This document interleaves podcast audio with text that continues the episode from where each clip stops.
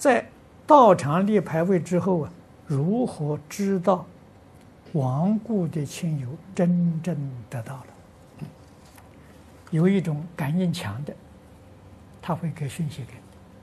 你，啊，像做梦的时候，他会告诉你他已经得度了，啊，他会来感激你。那另外一种呢，大概都是跟他没有什么深厚的关系，啊，他本来就是找你麻烦的，现在你超度了，他走了，他理都不理你，